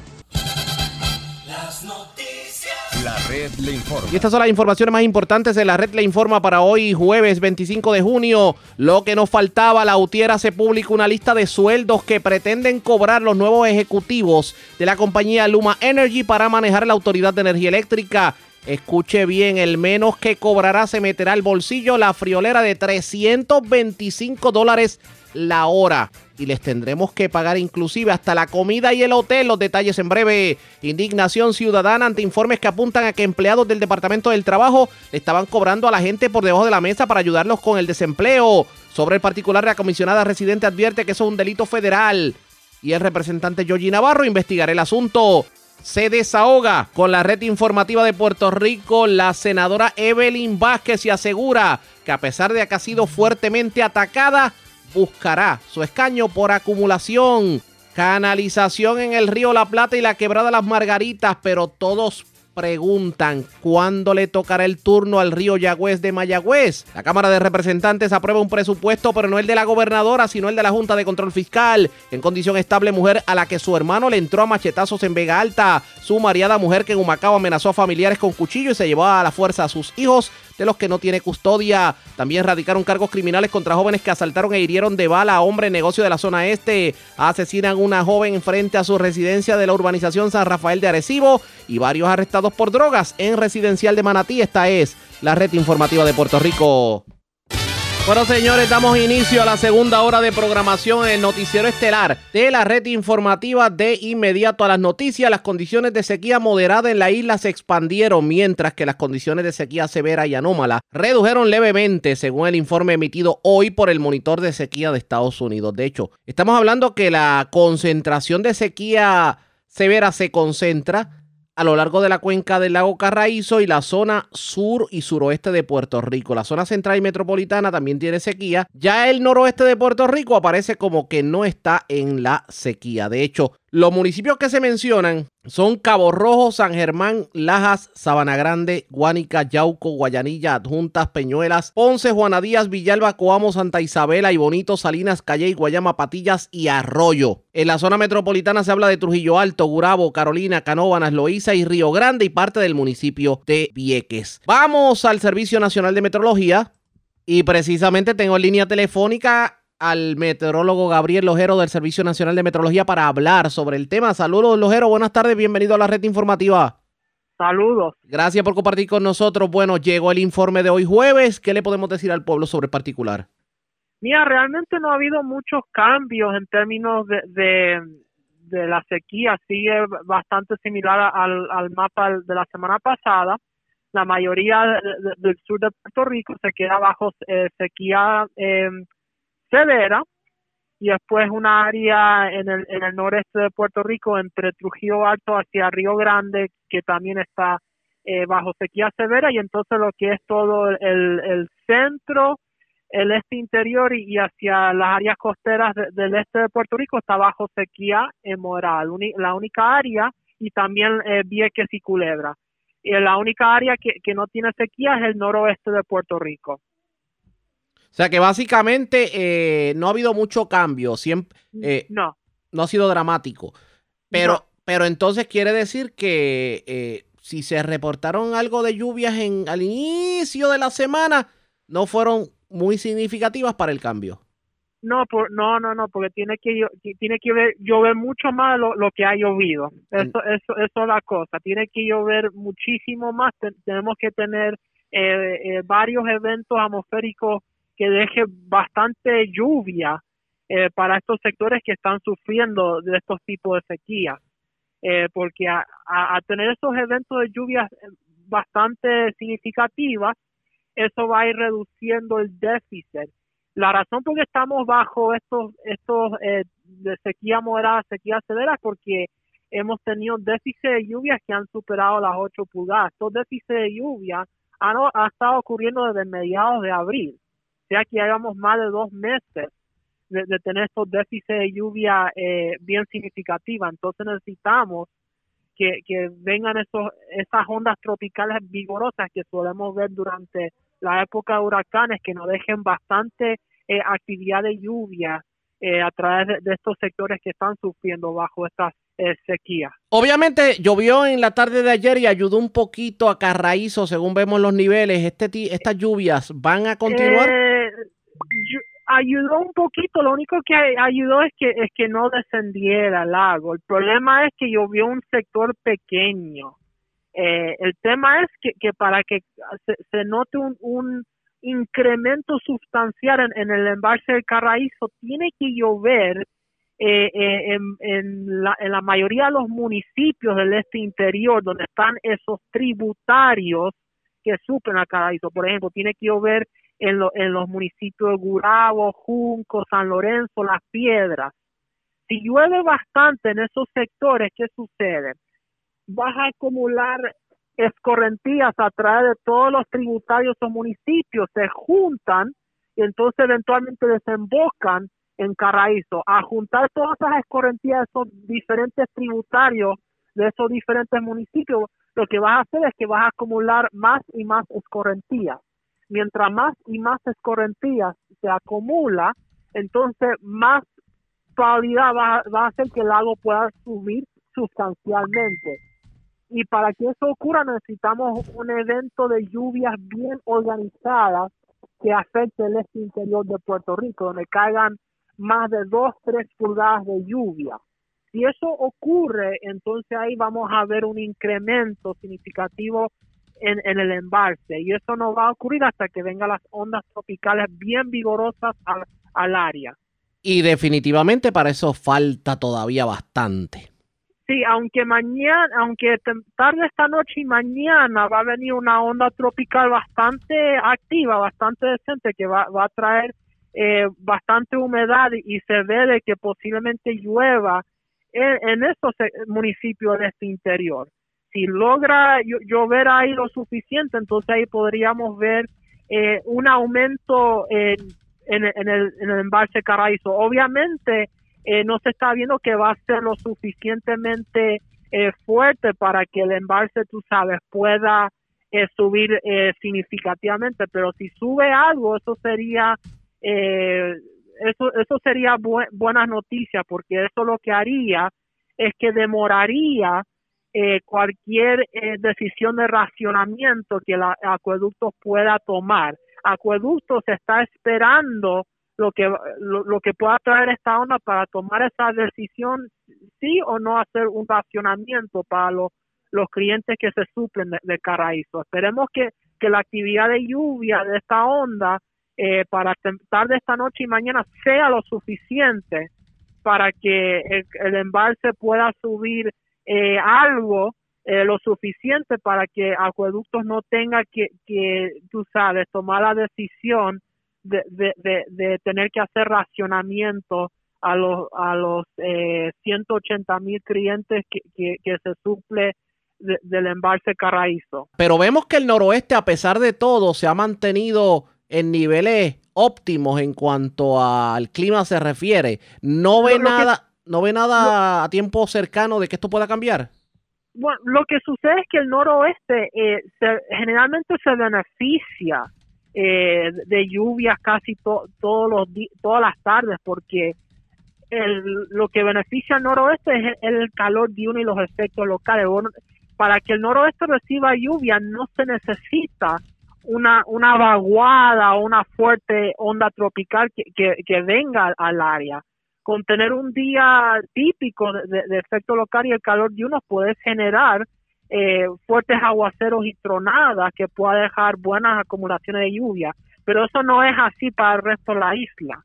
El resto de la isla lo que necesita es eh, una fuerte vaguada en altura, una fuerte onda, tropical para que reciba eh, lluvias significativas. Entiendo. Vamos a ver qué ocurre. Gracias por haber compartido con nosotros. Buenas tardes. Un placer y Era el meteorólogo Gabriel Lojero del Servicio Nacional de Meteorología. Así las cosas, pues la sequía está a pesar de que estamos recibiendo lluvia, hoy mismo ha estado lloviendo para muchos sectores bastante fuerte, pero hay que ver si esta lluvia pudiera de alguna manera aliviar este nivel de sequía eh, por el que estamos atravesando. Y usted se preguntará, ¿cómo es que hay sequía cuando llueve en algunos sectores? Lo que ocurre es que no ha caído la cantidad de lluvia que normalmente cae para el periodo del año. Y por eso es que algunos sectores se determina que están en sequía anómala o en sequía moderada. ¿Qué va a ocurrir en este sentido? Ustedes pendientes a la red informativa. Bueno. Presentamos las condiciones del tiempo para hoy. Y era de esperarse que íbamos a hablar en estos momentos de las condiciones del tiempo, porque está lloviendo para varios sectores de Puerto Rico y era la onda tropical que se había anunciado en estos días. Esta lluvia va a continuar en el transcurso de la tarde-noche. Se espera que mañana eh, experimentemos lluvia similar debido al paso de esta onda tropical. Las condiciones marítimas están tranquilas a pesar de todo, oleaje de 5 a 6 pies, aviso de corrientes marinas, las temperaturas en la noche deben estar alcanzando los altos 60 grados. La red le informa. Señores, regresamos a la red le informa, el noticiero estelar de la red informativa. Gracias por compartir con nosotros. Ayer se anunció la canalización del río La Plata y esto es un proyecto que, señores, lleva tiempo pendiente, que muchas administraciones hablaban de este proyecto pero nada se concretizaba sobre el particular. Esta vez ya está el dinero asignado, porque estamos hablando de que eh, se estarían invirtiendo sobre 10 millones de dólares en esto de la primera parte de la canalización del río. Vamos a escuchar parte de lo que dijo la comisionada residente sobre el particular. Eh, recursos de agua y porque esto es importante. Miren, el cuerpo de ingenieros en Puerto Rico antes de María había tenido una asignación en toda la isla de 1.500 millones en 40, 50 años. Luego del huracán, eh, nosotros nos movimos precisamente a buscar proyectos de reconstrucción, canalización de ríos, vimos muchas inundaciones en distintos pueblos eh, y logramos una asignación histórica de 2.5 billones de dólares para proyectos en Puerto Rico, que es la cantidad de fondos más grande de la historia del cuerpo de ingenieros. Y este es uno de esos proyectos. El Río la Plata llevaba la primera fase eh, con una asignación inicial de 23, 24 millones de dólares con fondos ARRA. en el 2009, pero no es hasta ahora que conseguimos la totalidad de los fondos, ¿verdad? Los 500 millones de dólares, que a su vez dejan unas buenas patentes en el municipio de Dorado, municipio de Toa Alta y municipio de, eh, Toa Baja. Así que agradezco a la jefa de construcción de las Antillas del Cuerpo de Ingenieros, la ingeniera Mari Carmen Crespo. Gracias por aguantar todas mis llamadas todo el tiempo. Agradezco también a Alberto González, asesor senior de gerencia del proyecto, Wilmer Varela, ingeniero de operaciones de construcción, y ciertamente a las agencias del gobierno de Puerto Rico que hicieron su parte para que hoy podamos eh, eh, hacer esto. Eso fue lo que dijo la comisionada residente ayer, pero hoy también habló sobre otra canalización y esta vez en la quebrada Las Margaritas en la zona de San Juan. ¿Qué dijo sobre el particular? Vamos a escuchar. ¿Qué estamos haciendo aquí hoy? El proyecto de la eh, control de inundaciones de la ríos de la quebrada Margarita es uno de estos proyectos que empezó hace muchos, muchos años. Y uno de los, eh, ayer cuando discutimos en Dorado eh, los proyectos del cuerpo de ingenieros, hablamos precisamente de que muchos de estos proyectos comienzan en la década del 90, en la década del 80 y toman muchos años en poderse construir. Este proyecto específicamente costó 18.5 millones de dólares, asignación federal de 17.25 millones eh, y cubre, y obviamente eh, están viendo aquí, una aportación estatal de 1.25 eh, millones de dólares para el total que les hablé de 18.5. Este, este este control de inundaciones nos va a permitir el que aquellos, yo por ejemplo soy de la organización Villanevares en San Juan, salí electa por el precinto 4 de San Juan la primera vez que llegué a la Cámara y una de las cosas que más ocurre en esta zona, Puerto Nuevo, eh, reparto metropolitano, son las inundaciones cada vez que hay lluvia. Eh, y esto es un problema que ha tenido, y no solamente afecta a esa área de San Juan, afecta también el área eh, de, de Guaynabo, la avenida Kennedy, por darles unos ejemplos. Y esto impacta no solamente las áreas comerciales, áreas industriales, áreas residenciales. Más de 165 mil personas se afectan con estas inundaciones. Y lo que se ha buscado con esta canalización, es, evidentemente, es evitar esas inundaciones en el área de la autopista José de Diego, lo que tiene que ver con la avenida Kennedy, el sector de Río Puerto Nuevo, San Patricio, que son áreas que están aledañas a esta, a esta área. Esta asignación comenzó en, el, en agosto del 2014, pero eh, tengo que decir que el proyecto comenzó eh, en términos de ser autorizado eh, mucho antes que eso, cuando se hizo la aprobación en la década de los 90 y tenemos aquí, déjame buscar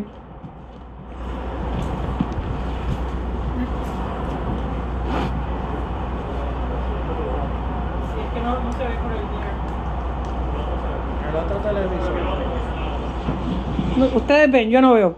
Eh, así que nada, una de las eh, cosas más importantes es que esto incluye 700 pies de canal eh, que se crea un flujo de alta velocidad en la quebrada Margarita, conecta con Río Piedras y obviamente conecta también con Puerto Nuevo. Esto también crea una construcción de canal que lo, vieron aquí y invitamos unos manatí que están hoy, que me dicen de la gente del cuerpo de ingenieros que antes esos manatís no llegaban, ¿verdad? Eh, a esta área y luego de la construcción del canal, pues ahora, eh, ahora sí. Eh, muestra de eso, tres hoy en, el, en la actividad, bueno, en la actividad no, en el canal en el día de hoy. una porción de este canal, ¿verdad? Se extendió, esto para la década del 90 fue aprobado por Guarda, la, la legislación federal de aguas.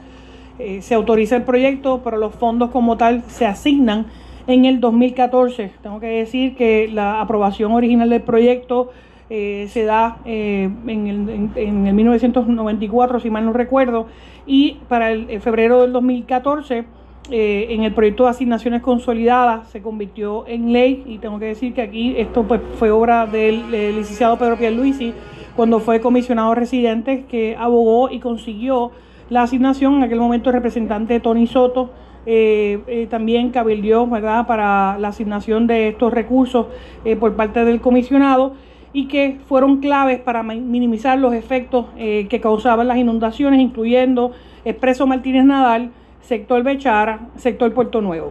El proyecto que hoy eh, se inaugura amplía la embocadura, la desembocadura de la quebrada Margarita, converge en el río Puerto Nuevo eh, y eh, más de 700 pies de la quebrada Margarita.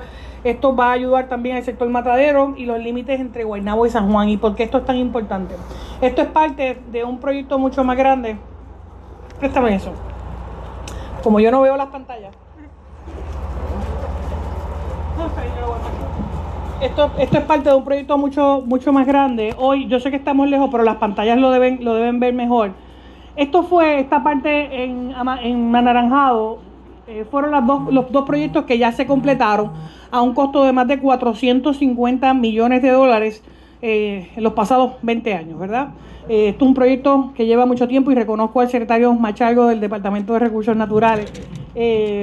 y este, este, esta área ya, ya se terminó y esto lo que, con los huracanes Irma y María vimos que no se inundaron estas áreas de Puerto Nuevo. Ahora bien, todo lo que es el sector rosa, amarillo, rojo, violeta, son áreas que todavía no se han construido.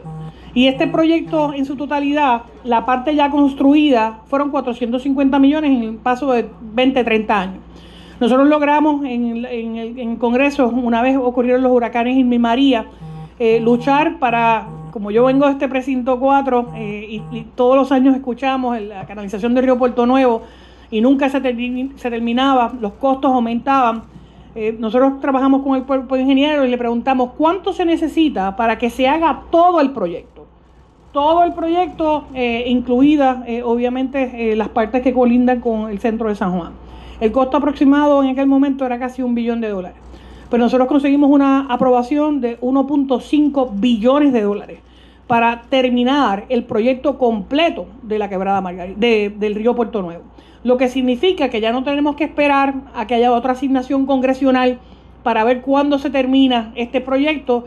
Es la primera vez que el proyecto de canalización del río Puerto Nuevo está completamente asignado sus fondos para su construcción y ya el cuerpo de ingenieros ha estado trabajando con la adquisición de tierra, por eso el municipio de Guaynabo, al igual que el municipio de San Juan, han tenido que, están trabajando en el Departamento de Recursos Naturales en la adquisición y, carretera, eh, en, la adquisición de, tierra, diseño, que ya está ¿verdad? corriendo, y hoy estamos en esta parte eh, rosada aquí, que es la quebrada Margarita. Este proyecto, eh, a un costo de 17.25 millones, eh, fue eh, financiado ya en su totalidad, el proyecto está culminado, así que hoy literalmente lo que estamos haciendo es inaugurando una obra que comenzó en el 2014 y seis años después eh, por fin se logra la culminación del proyecto, lo que les va a permitir ahora en la siguiente fase de canalización de, de, Río Puerto Nuevo.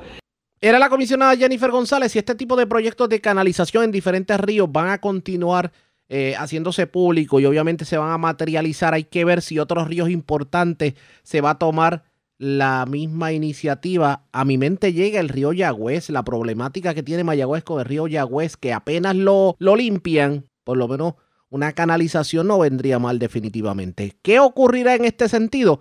Pendientes a la red informativa. La red le informa. Cuando regresemos, la Cámara de Representantes autorizó un presupuesto menor al que la gobernadora presentó, pero igual al que la Junta de Control Fiscal está sugiriendo. Hablamos de eso luego de la pausa también. ¿Cómo la Comisión Estatal de Elecciones va a evitar los contagios de COVID en medio de la primaria? Es lo próximo, regresamos en breve.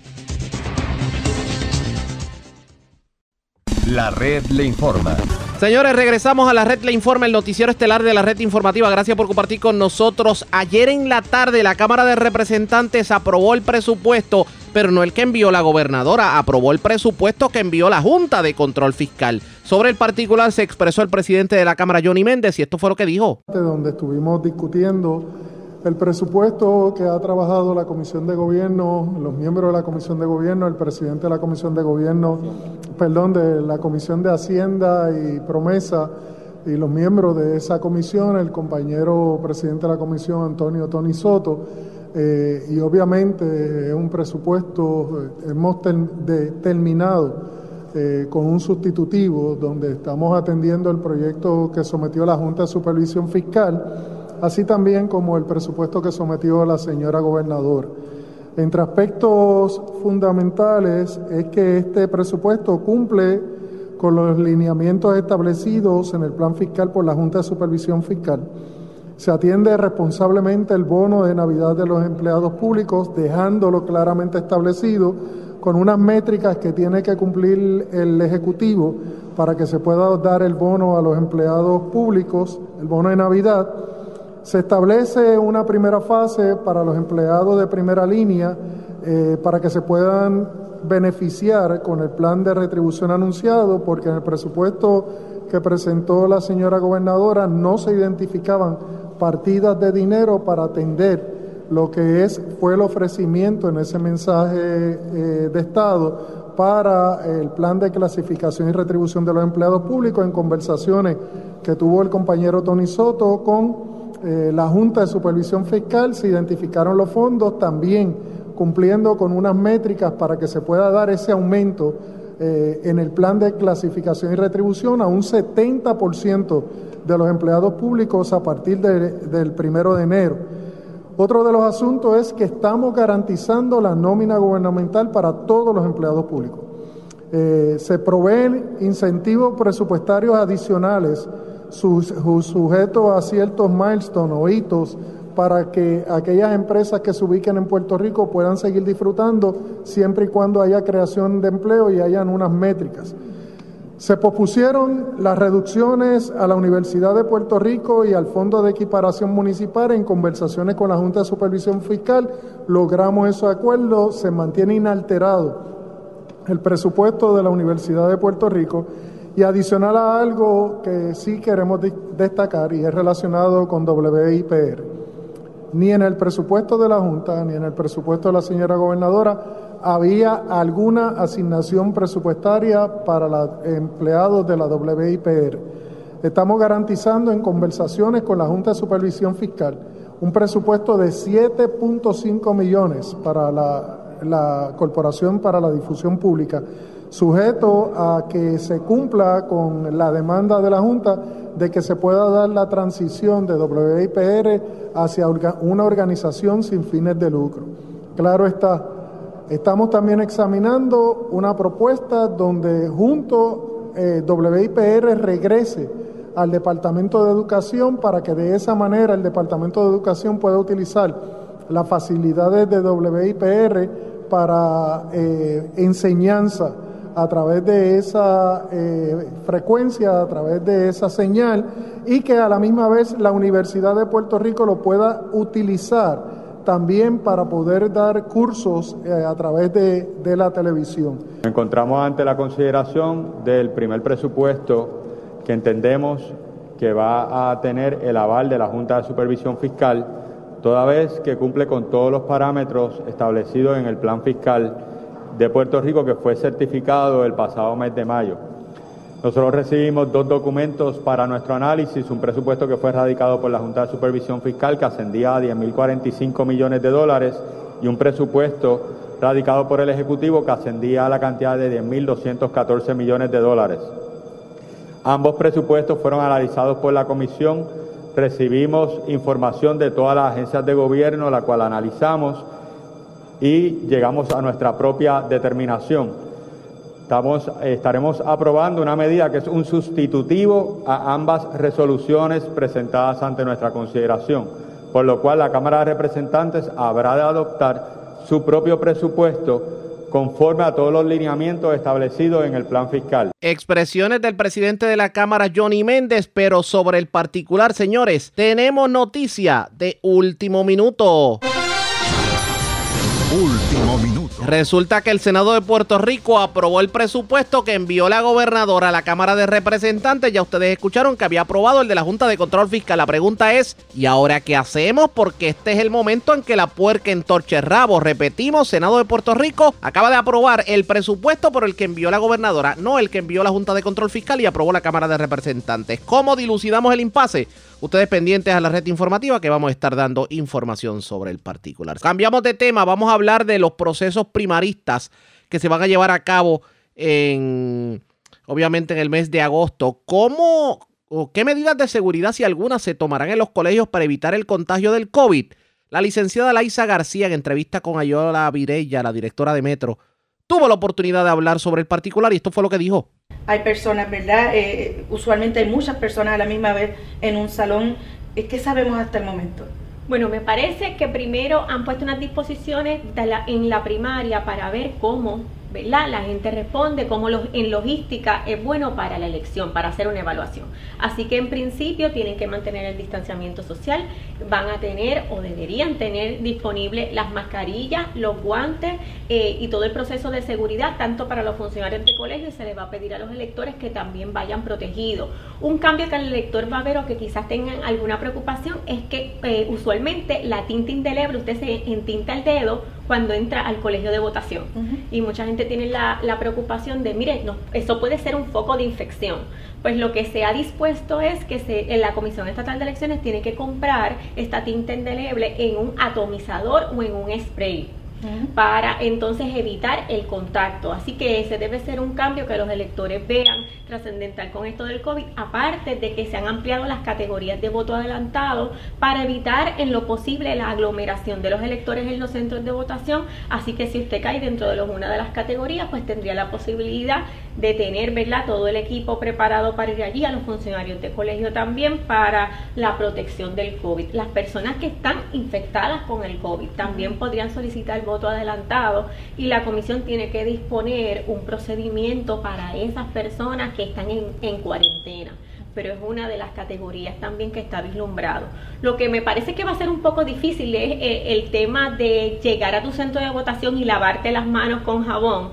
Eso, aunque sería lo ideal, me parece que con el problema de los centros de votación carecen muchas de las instalaciones físicas para usted entrar y podría tener una fila en el baño en vez del centro de votación. Así que asumo que lo van a manejar con, con el sanitizer. Exacto, y también eh, probablemente ya para agosto tendremos algún tipo de determinación, y no queremos ser ave de mal agüero, pero sobre el tema de racionamiento. Así que es probable que en algunas escuelas también no haya servicio de agua, así que la dependencia del sanitizer debe ser mayor. Sí, me parece que lo que he escuchado de que el, llegue el elector y vaya al baño y se lave las manos, lo que podría eh, eh, tener es un desfase, así que yo asumo que los partidos orientarán y la comisión a los electores en general de que vayan.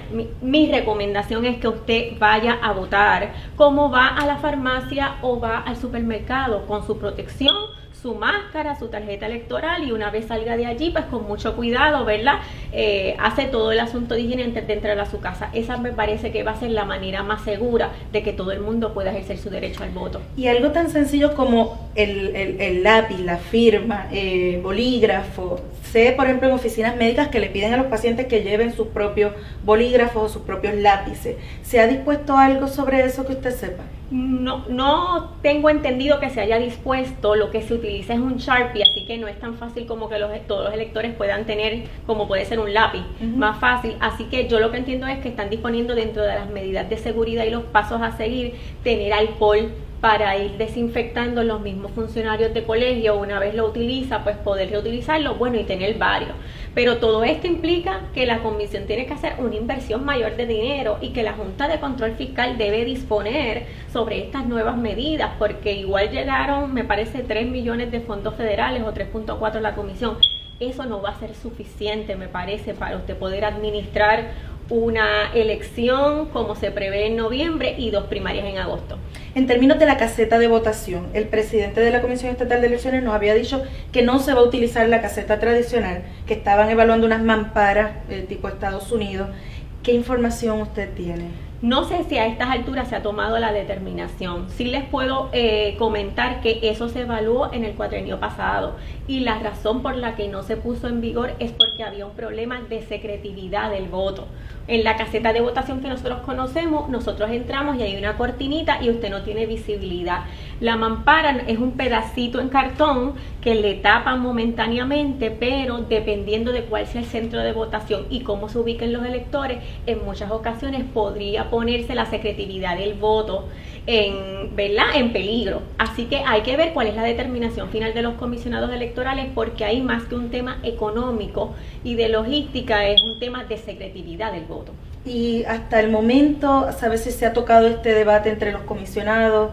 Entiendo que sí que se ha tocado, no sé cuál es la determinación final, no la he visto que haya salido pública.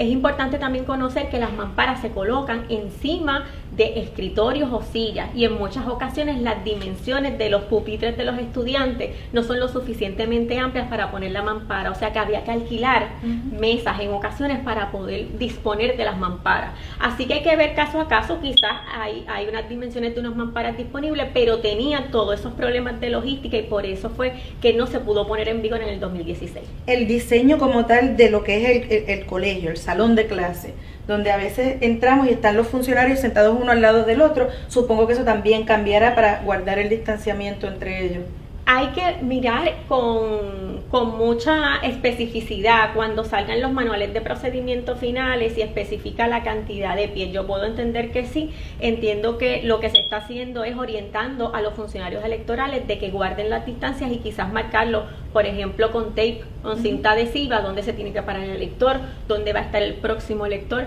Así que es importante también que los partidos orienten a los funcionarios electorales y los funcionarios sepan que hay medidas de seguridad para ellos porque al final del día estamos impuestos al voluntariado que ellos tengan para poder servir en la elección. Precisamente eso le iba a preguntar, cuando se discutió la, medida legislativa para cambiar la primaria a agosto, se plantearon eh, distintas alternativas para el elector que sintiera temor de ir a votar, pero el funcionario de colegio también, como usted plantea, es un funcionario voluntario ¿Cree por su experiencia que será más difícil para los partidos conseguir esos funcionarios en el contexto de la pandemia? Me parece que sin duda habrá mayor eh, receptividad de las personas que voluntariamente lo hacen. No es un secreto que tenemos muchos voluntarios electorales en Puerto Rico que pueden ser mayores de 60 años, los cuales pueden ser más susceptibles. Así que eh, conozco que se está haciendo un llamado a la juventud para que se integre en los distintos partidos para poder hacer de funcionarios electorales porque sin ellos realmente el tema de la elección también podría ser un problema. Escucharon a la licenciada Laisa García. Bueno, vamos a ver qué ocurrirá en los colegios. Por si acaso, llévese su mascarilla y su hand sanitizer para que pueda ejercer el derecho al voto de manera prudente y que obviamente no termine el voto saliéndole bastante caro. Señores, vamos a una pausa. Regresamos a la parte final del noticiero estelar de la red informativa.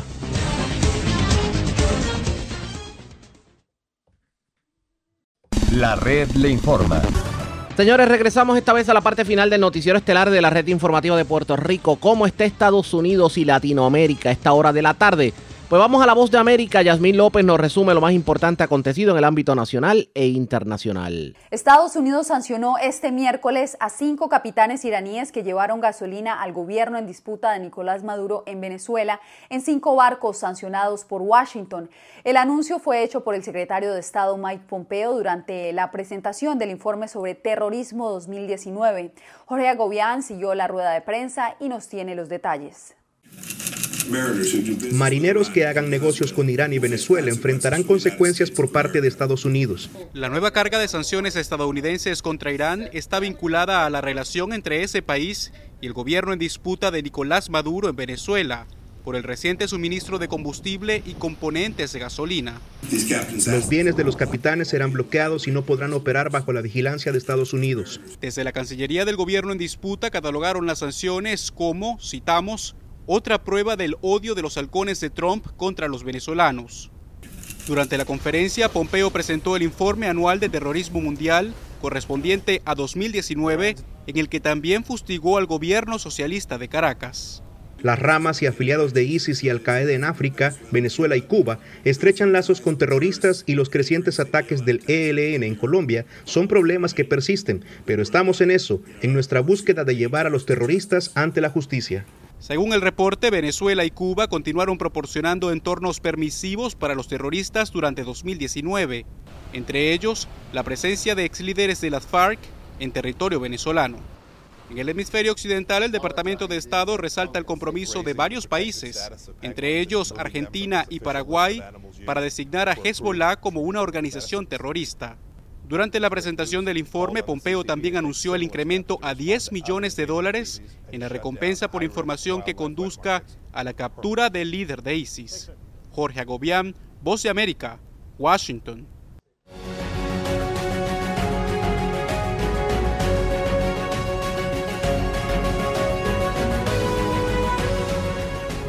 El Fondo Monetario Internacional rebajó su pronóstico y augura una contracción de la economía a nivel mundial de 4.5% a causa de la pandemia.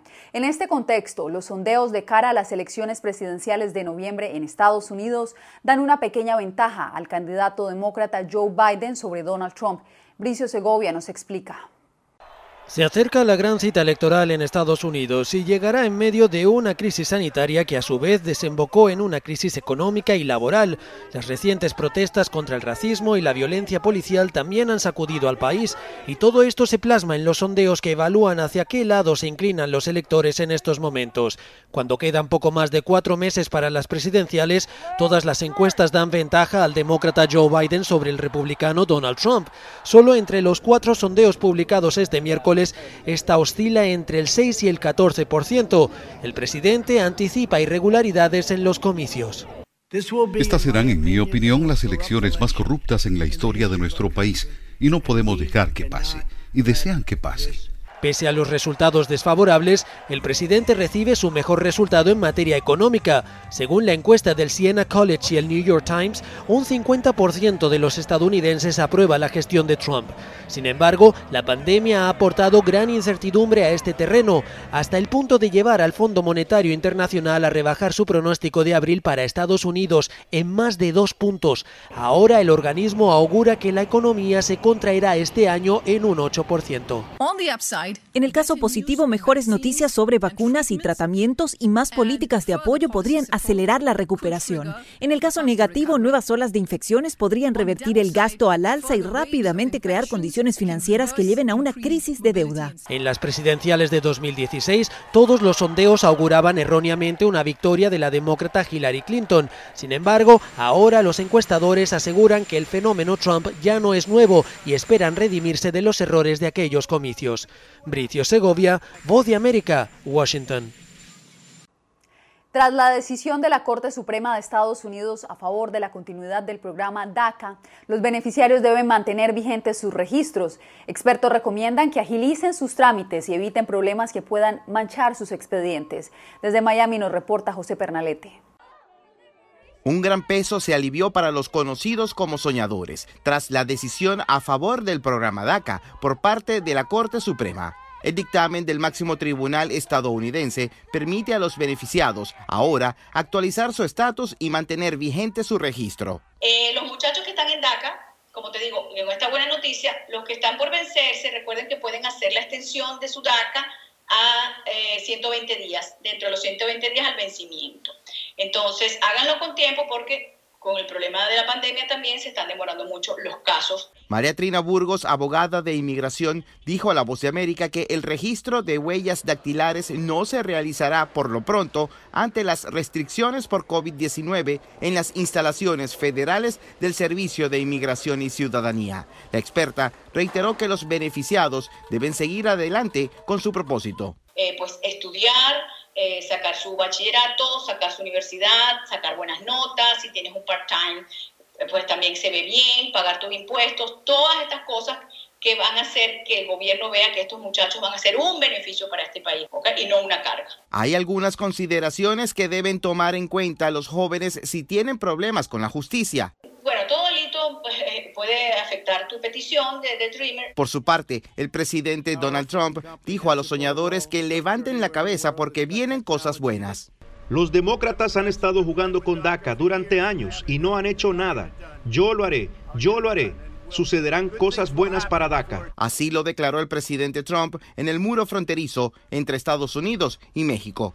José Pernalete, Voz de América, Miami.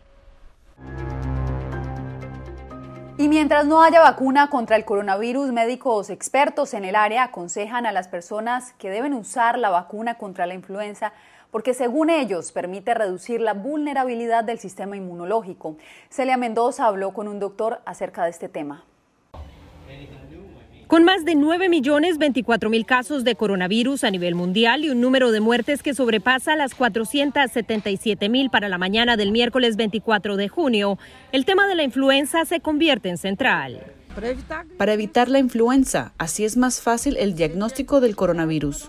Departamentos de salud en Brasil desde marzo empezaron a ofrecer vacunas de influenza por medio de autoservicio para promover el uso de esta, ya que las autoridades sanitarias advierten acerca de su importancia durante este año, en el que aún no se controla el contagio del coronavirus. La Voz de América habló acerca de este tema con el médico José Antonio Cisneros.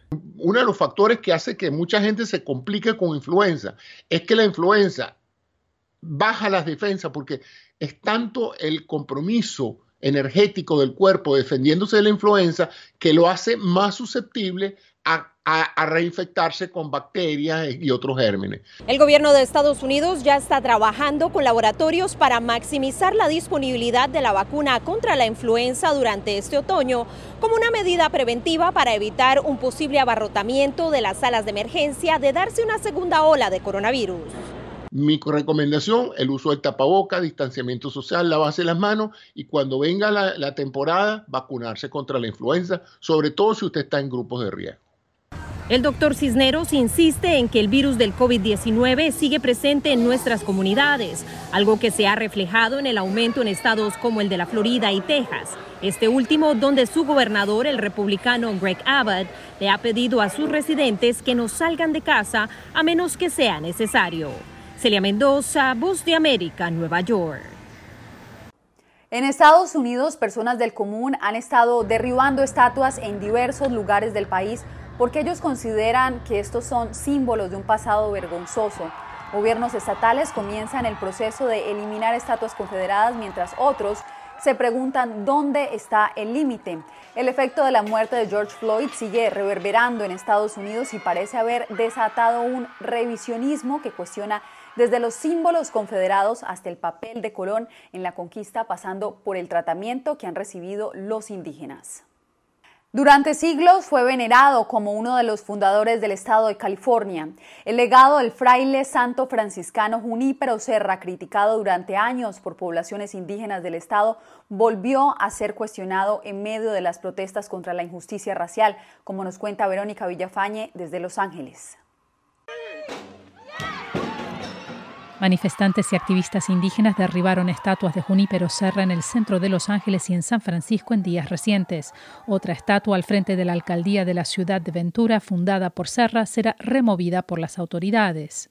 Han dicho que tumbando esas estatuas es como borrando la historia, pero en sí esas estatuas ah, impiden que la historia verdadera salga a la luz. En medio de las protestas por igualdad racial se cuestiona el legado histórico del fraile franciscano, quien fundó nueve de 21 misiones católicas a lo largo del territorio que ahora es California durante la colonización española en el siglo XVIII. Fray Serra ha sido celebrado por su rol en la historia de California y venerado por la Iglesia Católica, quien a manos del Papa Francisco fue canonizado y declarado santo en el 2015, pero criticado por la evangelización de indígenas y destrucción de su cultura y modo de vida.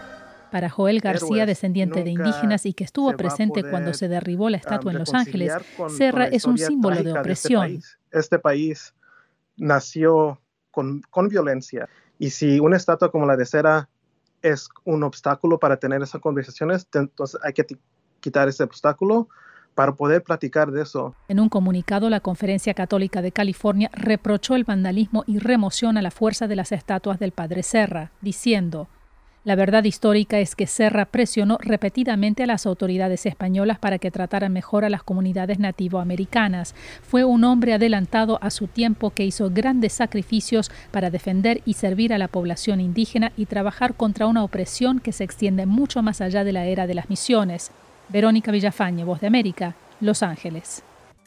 Y en más información, mediante una normativa, el gobierno de Nicaragua permitirá a los bancos modificar los contratos con sus clientes, sobre todo si se trata de quienes han quedado desempleados por los estragos de COVID-19. Donaldo Hernández tiene la información. La Superintendencia de Bancos y de otras instituciones financieras fue la instancia estatal que autorizó a los bancos reestructurar los contratos de préstamos con sus clientes. Las modificaciones van desde extender los plazos de pago hasta otorgarles un periodo de gracia de hasta seis meses. Para Marvin Pomares, defensor de los derechos de los consumidores, la medida beneficiará a más de 20.000 ciudadanos que han perdido sus empleos durante la emergencia sanitaria. Creemos que se puede mejorar en algo, porque realmente la gente estaba topada. Y cuando te digo topada era de que no podía conseguir eh, ese pago que tenía que hacer mes a mes. Leonardo Torres, presidente del Consejo Nicaragüense de la Micro, Pequeña y Mediana Empresa, explicó a La Voz de América que la medida también beneficiará a las pymes del país. En primer lugar, reestructurar deudas de sus clientes que se ven imposibilitados de honrar sus compromisos financieros, producto de la crisis económica que está pasando en Nicaragua, acentuada ahora con el, con el COVID. Torres, quien también es miembro del Consejo Directivo del Estatal Banco Central, detalló que el gobierno además puso a disposición de la banca privada una suma millonaria para inyectar más liquidez. 50 millones del BESIE y aproximadamente unos 117 millones de dólares que está disponiendo el Banco Central de sus reservas para que los bancos puedan prestarlo aunque algunos economistas insisten en que se necesitan más medidas para mitigar el impacto del COVID-19, para los pequeños empresarios las medidas estatales representan un alivio. Informa Donaldo Hernández, Voz de América, Managua. La red le informa. Bueno, señores, enganchamos los guantes, regresamos mañana viernes a la hora acostumbrada, cuando nuevamente a través de las emisoras que forman parte de la red informativa le vamos a llevar a ustedes el resumen de noticias de mayor credibilidad en el país. Hasta entonces, que la pasen bien.